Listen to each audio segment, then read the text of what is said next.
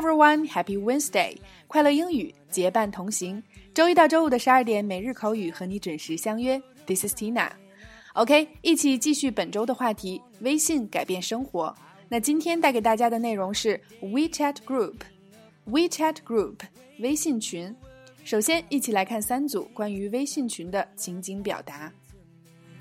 So I just let go of what I know.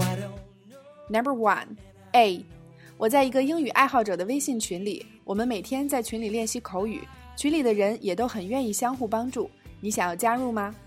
B，太棒了，我想加入，请把我加进那个群。A, I'm in a great WeChat group for English lovers. We practice oral English every day. The people in the group are also very helpful. Would you like to join? B. That's excellent. I love too. Please add me to that group. A. I'm in a great WeChat group for English lovers. We practice oral English every day. The people in the group are also very helpful. Would you like to join? B. That's excellent. I love too. Please add me to that group. A. I'm in a great WeChat group for English lovers. We practice oral English every day. The people in the group are also very helpful. Would you like to join? B. That's excellent. I love too. Please add me to that group. Number two. 我建这个微信群是帮助我们在活动期间交流使用。如果你对此不感兴趣的话，也可以随意退群。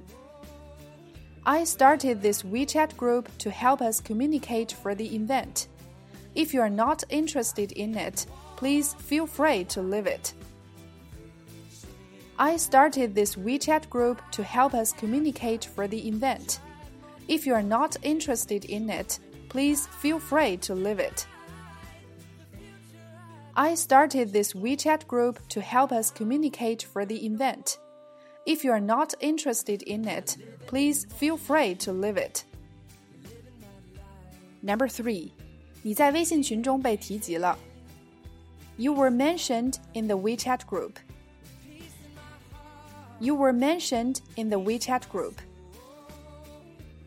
You were mentioned in the WeChat group. 以上的三组情景表达已经将关于微信群的口语知识普及的比较全面了。首先，你想要加入吗？这个问句用到 Would you like to join? Would you like to join? 把我拉进群用 add 这个动词 add add. Please add me to that group. 在群聊中被 at 用到的是 mention m e n t i o n mention 是指提及说起。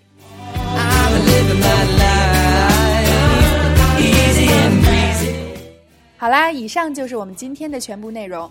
常听我们节目的朋友都知道，辣妈英语秀的微信打卡群是 English Lovers。